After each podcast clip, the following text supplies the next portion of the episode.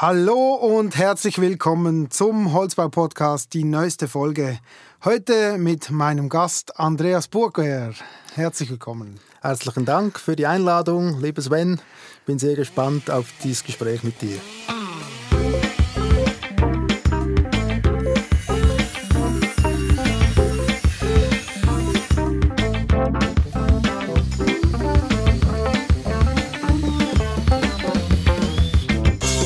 Andreas, heute haben wir ein ganz spezielles Thema miteinander. Äh, Keller in Holz ist es eigentlich. Äh, zuerst mal kurz zu dir. Was hast du schon gemacht in deinem Berufsleben? Wo stehst du? Eben unter anderem ein Keller in Holz mitgeplant. Aber nein, um, um gleich vorne zu beginnen, ich stamme aus einer äh, hölzigen Familie. Mein Urgroßvater war schon Zimmermann, hatte ein Zimmerei und Sägerei gehabt. Entsprechend bin ich mit Sägemehl in den Ohren aufgewachsen. und ähm, wie schon so vorgezeichnet ist in einer solchen Familie, dann lernt man Zimmermann.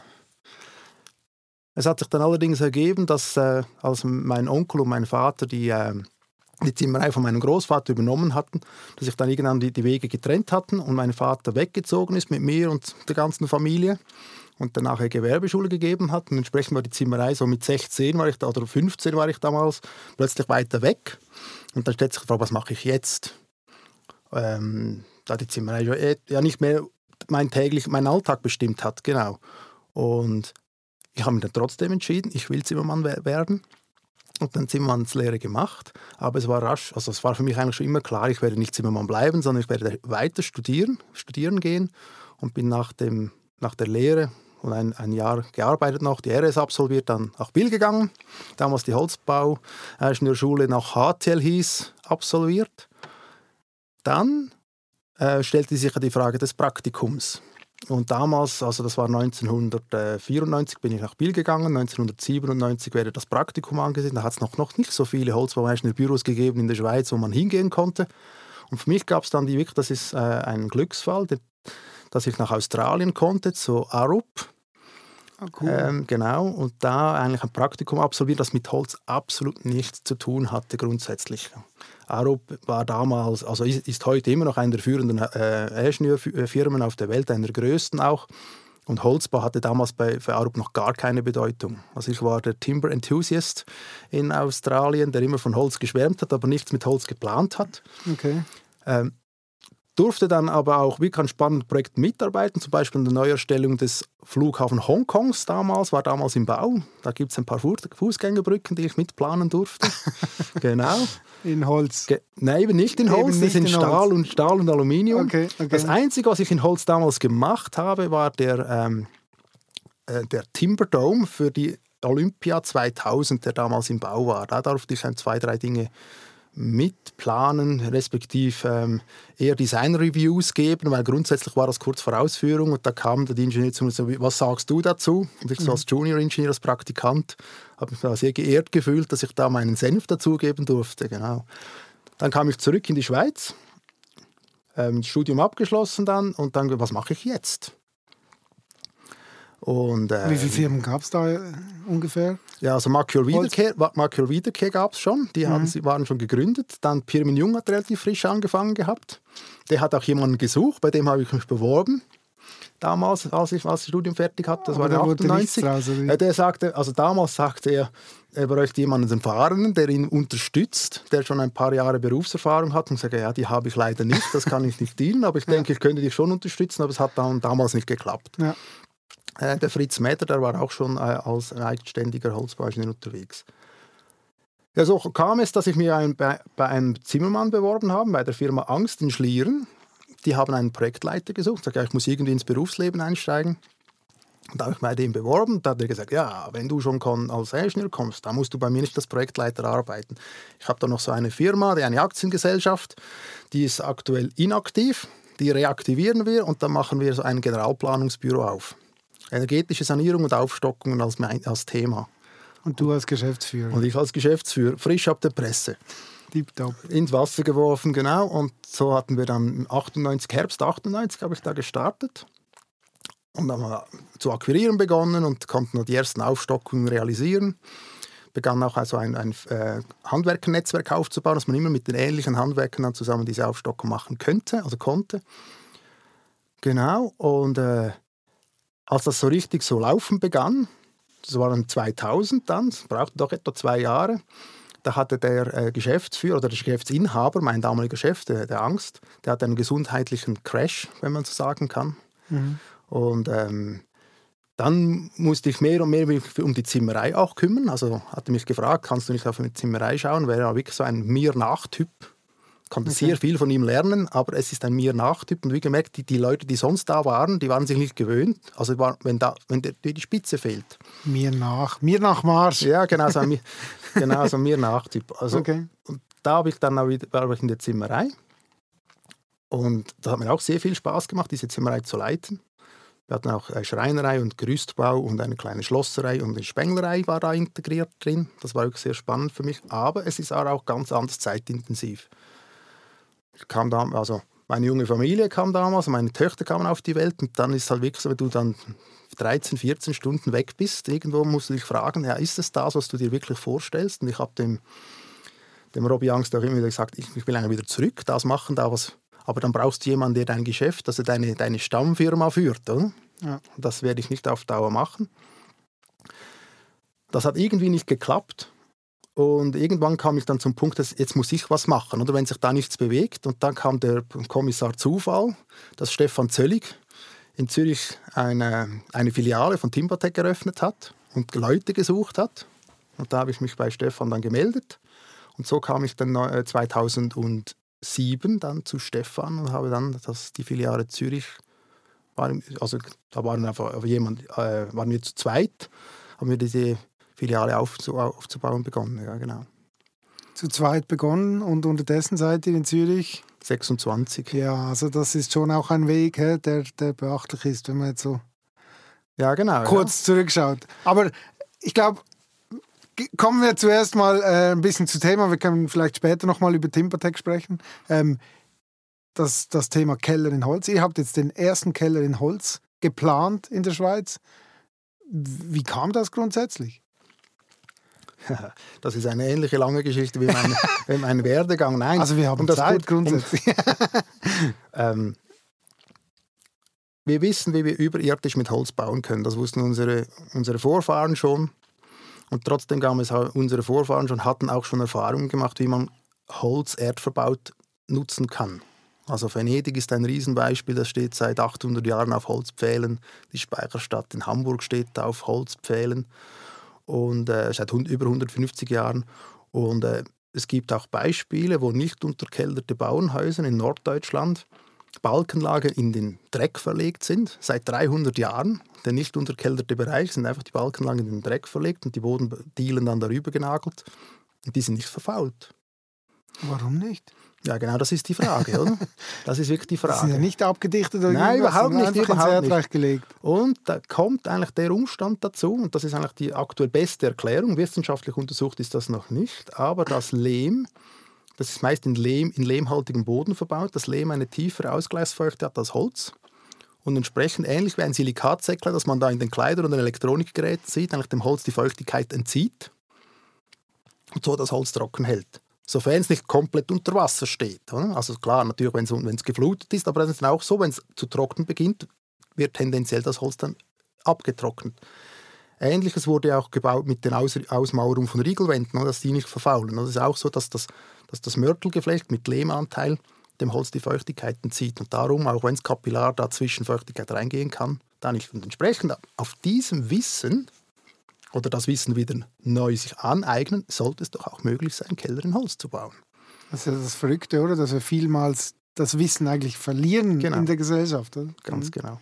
Und jetzt kommen natürlich genau die aktuellen Themen wie Ressourceneffizienz, wie gehen wir um mit unserer äh, Umwelt, CO2-Belastung in unserer Atmosphäre. Und das ist natürlich Holz ein idealer Baustoff, weil er nicht nur Holz äh, CO2 bindet beim Wachstum, sondern auch speichert, wenn man ihn nicht verfaulen oder verbrennt und verfaulen lässt. Genau. Und entsprechend kommt dann auch der Punkt, ein ganz großer Teil an Ressourcen verbauen wir unterirdisch. Und wenn wir das Thema 2030 oder 2050 netto null ernst nehmen wollen als Gesellschaft, dann müssen wir uns auch um diesen Themen stellen. Sag, wie gehen wir damit um?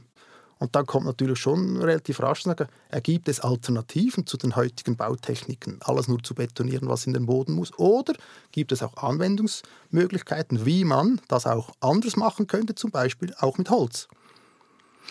Und das war der Gedanke bei euch, bei Timbertech. Und dann habt ihr gesagt, so, und jetzt, jetzt müssen wir auch mal bauen, oder? Ja, genau so ähnlich. genau so ähnlich war es. Also wir hatten, wir hatten schon immer so die, die Ideen, so können wir schon mal eine Bodenplatte in Holz machen. Da gab es verschiedene Ideen. Dann könnten wir die aus einer kapillarbrechenden Schicht aus zum Beispiel ähm, Bahnschotter, alten Bahnschotter als Sauberkeitsschicht darunter, eine Bodenplatte drauf, ohne Abdichtung, ohne was.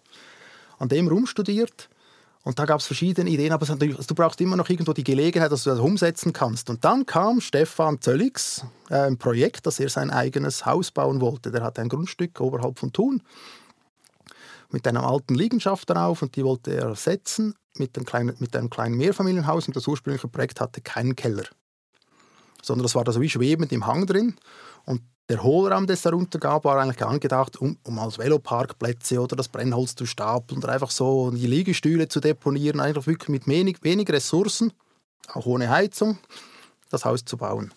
Und dann kam dann irgendwo der sagt, ja, aber eigentlich der Keller, der ist dann für immer verloren, der Raum ist für immer verloren, nachträglich da was einzubauen geht nicht. Und dann kam dann zuerst die Idee, also der Vorschlag auch vom Architekt wie auch von Stefan, ja, dann machen wir eben einen konventionellen Keller drunter. Und dann hat man das proportional angeschaut und gesagt, jetzt verbaust du dreimal mehr Beton, als du oben Holz verbauen kannst. Ist eigentlich irgendwo ein, ein Irrsinn, ja. genau, ein Irrsinn oder ein Unverhältnis. Und so kam es dann irgendwo, ähm, ein Mitarbeiter von TS3, René Wicki, kam dann irgendwann und sagte, ja, warum bauen wir jetzt den nicht in Holz? Oder? Und zuerst schon mal, oh, wollen wir das wirklich? Wissen wir genug? und hat sich dann da in die Atmosphäre vertieft oder eben ernsthafter eingelesen und gesagt, wie könnte das wirklich möglich sein? Ihr habt ja da sogar noch eine Firma in Deutschland gefunden, die das auch schon gemacht hat, oder? Also genau. Mhm. Ja, genau so war es. Dann hat man mal zu recherchieren begonnen, gesehen, dass in Nordamerika gab es schon Keller in Holz mit druckimprägniertem Holz, natürlich in 2x4-Bauweise, mehr oder weniger Ständerbau in Holz äh, im Erdreich versenkt, Naturbodenkeller. Aber man kam dann auch über diese Firma Staudenschreiner in Deutschland äh, die für Einfamilienhäuser Keller in Holz bauten. Die ist man dann anschauen gegangen, wie macht ihr das? Mhm. Und hat das dann versucht, können wir das auf unsere Situation, für ein Einfamilienhaus ist eben nicht ein Mehrfamilienhaus, trotzdem nicht ganz das Gleiche, können wir das adaptieren und finden wir Lösungen auf alle die drängenden Fragen, was ist, wenn eben etwas passiert. Genau. Vielleicht kurz für unsere Hörer, René Wiki, TS3, das ist unsere Folge 1 beim Holzbau-Podcast. Könnt ihr da noch mal reinhören, äh, um ihn noch besser kennenzulernen. Ähm, jetzt die Frage, die wahrscheinlich sehr viele plagt im ersten Moment, ja, funktioniert das überhaupt und wie? Also was, was, was muss man? Du hast vorhin gesagt, man kann Holz auch äh, direkt äh, in die, wenn die Bodengegebenheit äh, es, es zulässt, direkt reinlegen. Aber ich glaube jetzt nicht, dass wir oder, oder hätten wir genug Lehm gehabt in, in, in dem Boden drin? Oder ich glaube, es sind schon gewisse Vor, ähm, Vorarbeiten, die geleistet werden müssen, dass es funktioniert. Auf jeden Fall. Also wir hätten uns da nicht getraut, das ohne Abdichtung zu machen, weil wir schlichtweg zu wenig wissen, wie die, die, der feuchte Haushalt in einem Boden wirklich über die ersten zwei, zweieinhalb Meter effektiv funktioniert. Da haben auch Recherchen ergeben, da gibt es sehr wenig Studien und äh, das müsste noch genauer erforscht werden. Entsprechend haben wir uns für eine Lösung entschieden, die ähm, mit einer, wir sagen dann im Tiefbau, die schwarze Wanne, eine Außenabdichtung des Kellers. Normalerweise wird die bituminös gelöst. Wir hatten uns da in Anlehnung auch an die Lösung von Staudenschreiner eine Kautschukdichtungsbahn, die vorkonfektioniert werden kann, entschieden, dass wir das so machen. Und dann ist natürlich immer die Frage, ja, was ist, wenn? Was ist, wenn dieses Leck schlägt und dann irgendwie das Wasser zwischen die Folie und, und die Holzplatte gerät? Ja? Und dazu wurde ein Feuchte-Monitoringsvlies installiert. Also es ist eigentlich eine, eine, eine, eine Fließmatte, die elektrische Drähte integriert hat, wo man den kapazitiven Widerstand messen kann. Und der steigt, wenn es feucht wird. Und entsprechend kann man da indikativ dann feststellen, wird es feuchter zwischen der Holzplatte oder eben nass, dann steigt es dramatisch oder eben nicht und kann dann rechtzeitig reagieren, bevor sich irgendwelche Fäulnis bilden sollte. Okay. Und jetzt im, im Gesamten, was, was waren die hauptsächlichen Herausforderungen? Also das, das, das hört sich jetzt für mich noch relativ nach Standard an. Ja, das, ist, noch so. nichts Außergewöhnliches. Ähm. Bei vielem ist es ja so, dass eigentlich grundsätzlich ähm, auch neue Wege sind grundsätzlich auch die kochen nur mit Wasser. Also ähm, entsprechend ist ein Keller, der ist statt aus Beton ist der in Holzplatten in CLT-Bauweise in den, in den ins Erdreich eingeschoben. Herausforderung war vor allem auf, auf, statischer Sicht, dass die ganzen Erddrücke, die sind auf Stahlbeton ähm, ausgelegt, respektive auch für das vereinfacht. Entsprechend sind die sehr konservativ angenommen und die können für Holzbau zu Problem werden. Also dass die, die, die in Rechnung zu stellenden Erddrücke so groß sind, dass eigentlich die Holzplatte sich beugt oder, oder sogar den, den ganzen Keller aus dem Hang rausschieben will. Aber wir wissen auch von anderen Dingen, irgendwie Trockenmauern, die haben zwar keinen verbunden, wenn man das nach, nach Normen rechnen würde, würden die alle nicht halten, aber die halten eben trotzdem. Und so, wie können wir das normativ und trotzdem etwas abgewandelt anpassen, dass wir den Holzkeller bauen können und trotzdem sicher sind, dass da nichts passiert? Das war eine große Herausforderung. Das zweite ist, wie, wie gründet man die Holzbodenplatte? Also normalerweise im Stahlbeton gibt es eine Magerbetonschicht und da wird darauf betoniert. Und dann ist das schön flächig, ähm, liegt dann das, liegt die Bodenplatte auf Holz, auf einer Magerbetonschicht. Da gibt es ein paar Steine, die da hochstehen und dazwischen hat es viele Hohlräume. Nicht sauber. Ja, genau. Und das nächste ist, was macht dann die Abdichtung an diesen Stellen? Entsprechend hat man da auch gesucht, was könnte da das Beste sein. Jetzt ist das Ganze auf Sand gebettet, das gibt eine Sauberkeitsschicht. Darüber kommt es ein Vlies und dann Sand. Und auf dem Sand ist dann der ganze Aufbau dann aufgebaut. Also etwas Außendämmung noch dazu und dann die Abdichtung, die, die Schutzfliese oben und unter der Abdichtung und dann die Holzplatte. Okay, also die Hauptherausforderung, die liegt eigentlich in der statischen Berechnung, wenn ich das richtig verstanden habe, dass, dass man es anders denken muss, als es eigentlich grundsätzlich halt ja, genau. dass man es gewohnt Also man hat Probleme, die hat man im Stahlbeton nicht, weil der Stahlbeton mhm. so schwer ist, dass solche Themen, dass sich ein Gebäude aus dem Hang herausschiebt, eigentlich gar nicht ergeben. Mhm. Das haben wir auch ausgerechnet, das ist so leicht. Wie groß ist der Reibungskoeffizient zwischen Sand und unserer Bodenplatte? Mhm. Schwer zu sagen. Also ihr habt jetzt eigentlich das ein bisschen ja, als, als, als innovative Geschichte ausprobiert. Jetzt wird das aber schon auch beurteilt, be, begutachtet, analysiert. Oder? Da wurden ja, glaube ich, Projekte mit der, mit der Fachhochschule äh, ins Leben gerufen, um das zu be, beobachten, wie sich das jetzt, wie sich das jetzt verhält. Genau, also, also wir können natürlich nicht einfach einen Keller bauen und sagen, ja, und wenn es halt dann nicht funktioniert, dann geht ein ganzes Gebäude kaputt, weil der Keller ist grundsätzlich gleichzeitig auch das Fundament. Mhm. Und entsprechend muss man, mussten wir am Anfang mal schauen, was wissen wir schon, was wissen wir eben nicht. Und alle diese Punkte, die ich jetzt aufgezählt habe, plus noch bauphysikalische Punkte, die dazukommen, sagen, wie verhält sich der feuchte Haushalt mit einer Dampfsperre außen? Erdreich ist ja nichts anderes als Dampfsperre, Folieabdichtung und innen ist es dann irgendwie wärmer im Ding. Was passiert da? Wie ist das mit der Rückaustrocknung? Gibt es schon aus dem Grund Fäulnis auf der Außenseite von Holz, weil es da zu feucht wird?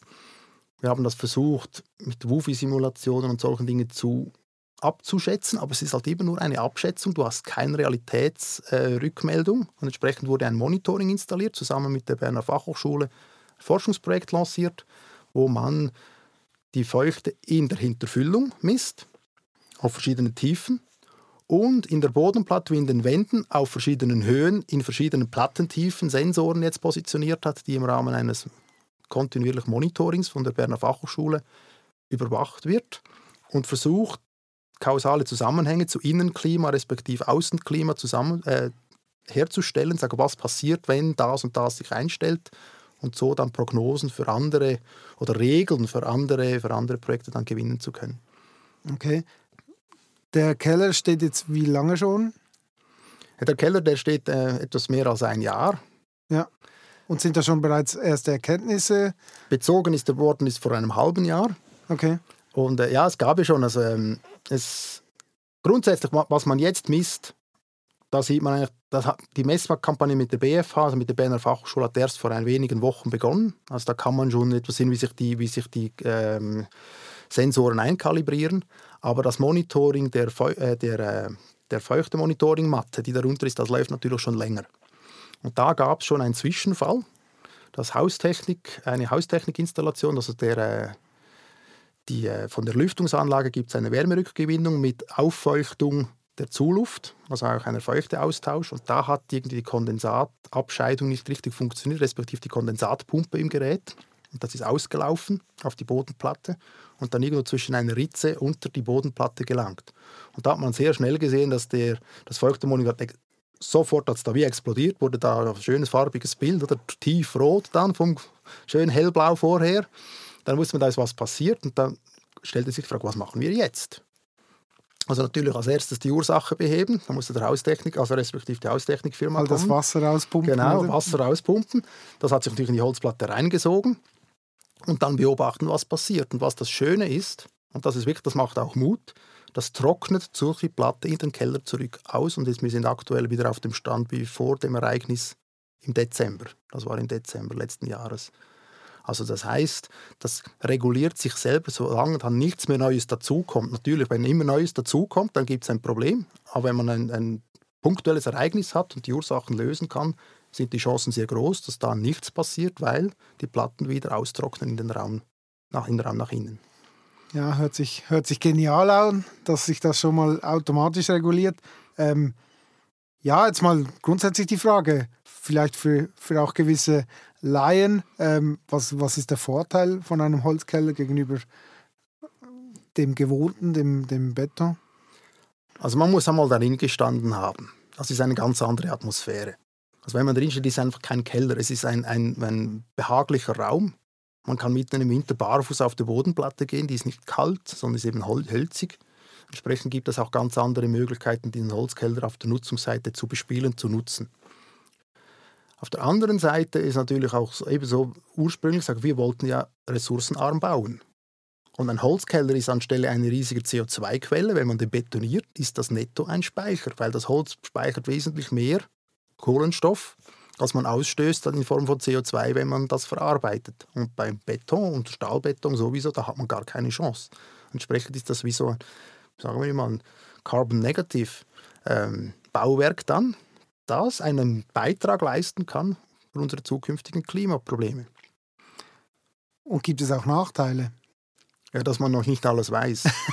das muss man schon sagen. Es ist nicht ein Bauwerk für jede Bauherrschaft. Oder es muss eine, eine Bauherrschaft noch sein zum aktuellen Wissensstand, die Freude hat oder auch einen Beitrag an Pionierarbeit leisten will. Ein bisschen was ausprobieren. Genau. Will, Und mhm. auch wissen, wenn ich ein Prototyp habe oder ein Prototyp, ein, ein Pilotprojekt, das dann noch nicht auf jede Frage direkt eine Antwort gibt. Es gibt vielleicht Konzepte, aber die Konzepte werden erst dann ausprobiert, wenn etwas, ein Ereignis eintritt.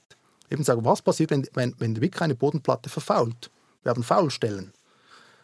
Aktuell ist die Antwort darauf, wir bauen ja mit TS3, stirnseitiger Verklebung, also wir schneiden das Stück raus, reparieren das Leck von, von innen, man sieht dann die Folie, setzt wieder ein neues Stück ein und vergießt es und es ist erledigt.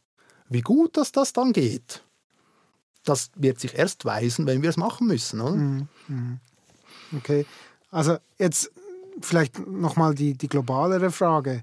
Ähm, warum brauchen wir den Keller in Holz? Oder ist es realistisch überhaupt äh, zu denken, dass wir dann irgendwann mal, irgendwann mal die Keller alle in Holz bauen?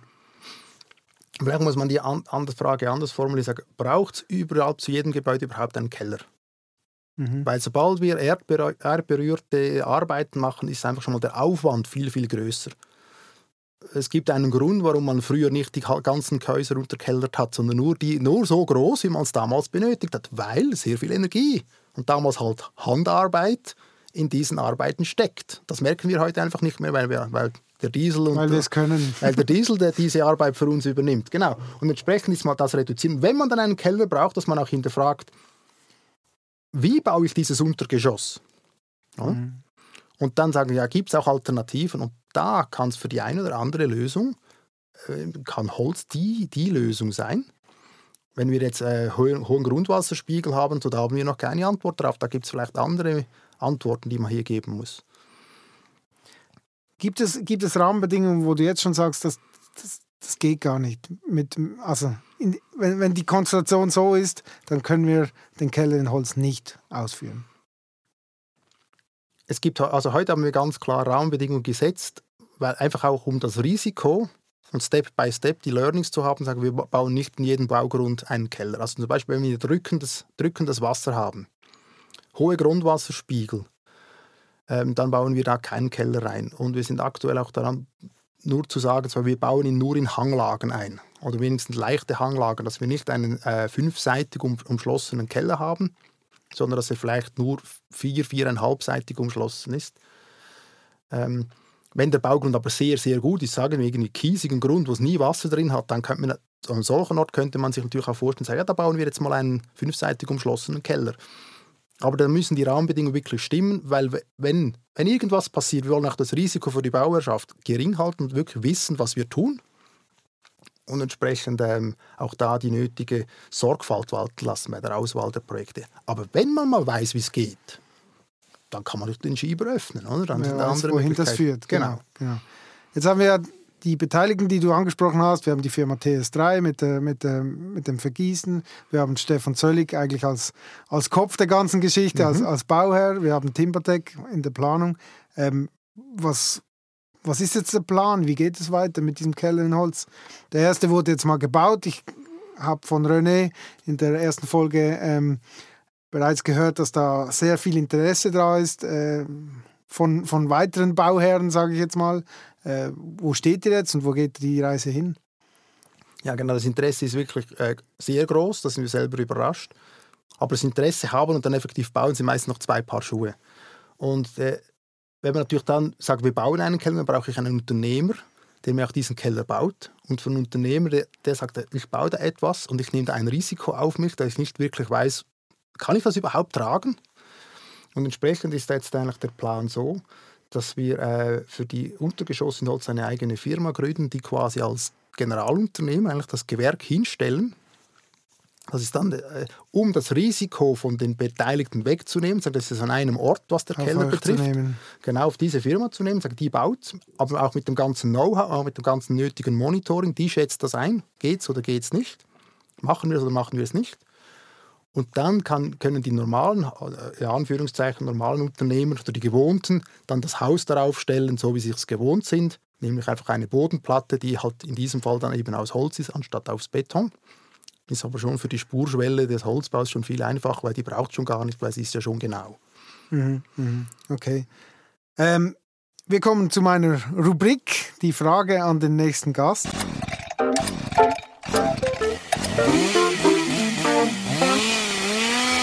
Hallo Andreas, wenn ich so offen sein darf. Äh, ich habe dich äh, im Lignum Regio Basel, habe ich deinen Vortrag sehen dürfen, war sehr inter interessant. Keller aus Holz ist ein sehr beeindruckendes Produkt, was aber sicher auch große Herausforderungen mit sich bringt. Vor allem jetzt aus meiner Sicht in Form von Dichtigkeit oder Langlebigkeit. Und nun äh, die Frage, wie überzeugt ihr die neuen Kunden, einen Keller aus Holz auszuführen? Was gebt ihr äh, für eine Lebensdauer? Lieber David, deine Frage ist berechtigt und die kommen natürlich von allen, die, äh, die, die hören von einem Keller in Holz.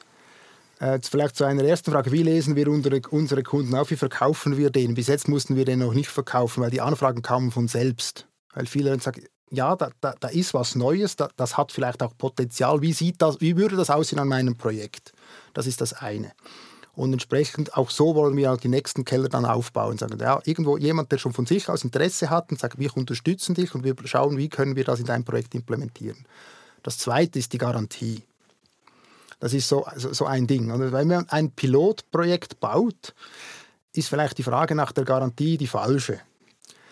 Aber was, wo, wo, wovon wir ausgehen, sagen, ist, wie ist die technische Nutzungsdauer von diesem Keller? Und eben, ich habe es vor, früher schon oder vorhin in meinem Podcast schon gesagt, Venedig steht seit 800 Jahren auf Holzpfählen. Da hat auch niemand Garantie gegeben. Die Speicherstadt Hamburg steht seit 150 Jahren auf ihren Pfählen. Auch die Elbphilharmonie sieht man bei Eppe, auf was die steht, auf Eichenpfählen. Und entsprechend müssen wir uns dieses Know-how aufbauen. Wir wissen, es geht. Ob wir das, das richtige Konzept gewählt haben, das wird die Zukunft zeigen. Aber wenn es niemand macht, wissen wir es auch in zehn Jahren nicht, wie es geht. Vielleicht haben wir es richtig gemacht. Vielleicht müssen wir es modifizieren. Vielleicht sind die, die wir heute bauen, vielleicht etwas aufwendiger im Unterhalt als diejenigen, die wir in zehn Jahren bauen oder gebaut werden. Aber ich denke, wenn niemand den Schritt tut, dann lernt man nichts Neues dazu. Ja, ist immer so bei der Pionierarbeit im Prinzip, oder? Dass genau. schwierig ist, da in die, in die Zukunft zu schauen. TS3 ist ja auch so ein Produkt, oder? Genau. Das irgendwie äh, auch aus Timbertech äh, heraus entstanden ist, wo man halt einfach nicht von Beginn weg Garantien geben kann. Da muss, braucht es zuerst Entwicklungen, genau. äh, Lehren, die man daraus zieht und so weiter. Ja. Genau. Und wir wissen, dass Kautschukfolie Erdberührt, die hält sehr, sehr lange. Die hält über Jahrzehnte bis Jahrhunderte. Die verrottet da unten nicht. Die Frage ist, wie können wir sie dicht halten? Und da habe ich auch schon was, eben, aktuell würden wir einfach ein Stück rausschneiden, sie von innen dichten und dann wieder vergießen. Ob das dann wirklich funktioniert, wird die Zukunft zeigen. Aber grundsätzlich so wie die Frage, was ist wenn, die müssen wir beantworten können und da haben wir Stand heute, haben wir für die wichtigsten Fragen haben wir eine Antwort und die Zukunft wird zeigen, wie es geht. Wir sind da zuversichtlich. Sehr gut. Ähm, extrem spannendes Thema. Wir kommen zur Frage an den nächsten Gast. Äh, der nächste Gast wird Benjamin Nussbaum sein. Er, ist, äh, er war letztes Jahr für äh, Holzbau Schweiz im Einsatz als Zimmermann on Tour. Andreas, hast du eine Frage an ihn? Ja, lieber Benjamin, ich finde das natürlich super, dass du Botschafter bist für unser Berufsstand und für das Hölzige. Und ähm, wir haben selber schon vom Holzeinschnürverband, dem STE, eine Kampagne gestartet, Go for Wood, weil uns das sehr wichtig ist, dass die nachkommenden Generationen auch in das Berufshandwerk investieren, sich da weiterbilden, dazu Fachleuten heranwachsen, die dann eben auch über sich hinauswachsen können. Und entsprechend bist du ein toller Botschafter. Und meine Frage an dich, aus der Sicht noch aus einer jüngeren Generation, wie gewinnen wir zukünftig mehr Berufsfachleute im Holzbau? Wie machen wir unseren Beruf attraktiver? Tolle Frage, die nehme ich gerne so mit, äh, werde ihm die stellen. Ähm, wir kommen zur letzten Frage. Ich habe es ähm, am Anfang gesagt, wir möchten da noch mal kurz über Timbertech sprechen. Äh, ihr seid ein großes Holzbauingenieurbüro mit mehreren Standorten. Ähm, vielleicht kannst du kurz sagen, wie ihr aufgestellt seid, was eure Stärken sind was ihr, was ihr könnt. Genau. Wir können Holz. genau, wir, wir sind ein, mittlerweile sind wir in der, äh, etwa 50 Mitarbeitende in der Schweiz und Österreich. Mit den vielen Standorten, mit vier Standorten in der Schweiz, Zürich, Thun, Bern und Delemont und ein Standort in Wien. Aktuell sind wir daran, in Norddeutschland Fuß zu fassen. Ähm, weil Holz aktuell einfach das, der Baustoff der Stunde ist und eigentlich ein riesen Wachstumsmarkt ist, den wir gerne bedienen und dem wir gerne ähm, auch helfen oder helfen, unterstützen, dass Holz in einer guten Weise, aber auch neue Gebiete schließen kann und in einer guten Weise umgesetzt wird, dass nicht nach zehn Jahren überall heißt, das ist dann bauen wir nie mehr so, Entsprechend haben wir neben dem klassischen Holzbauengineering haben wir auch die Sparten Brandschutz und Bauphysik mit aufgebaut, dass wir auch diese Leistungen anbieten können, weil das ein Holzbau eben etwas Spezielles ist.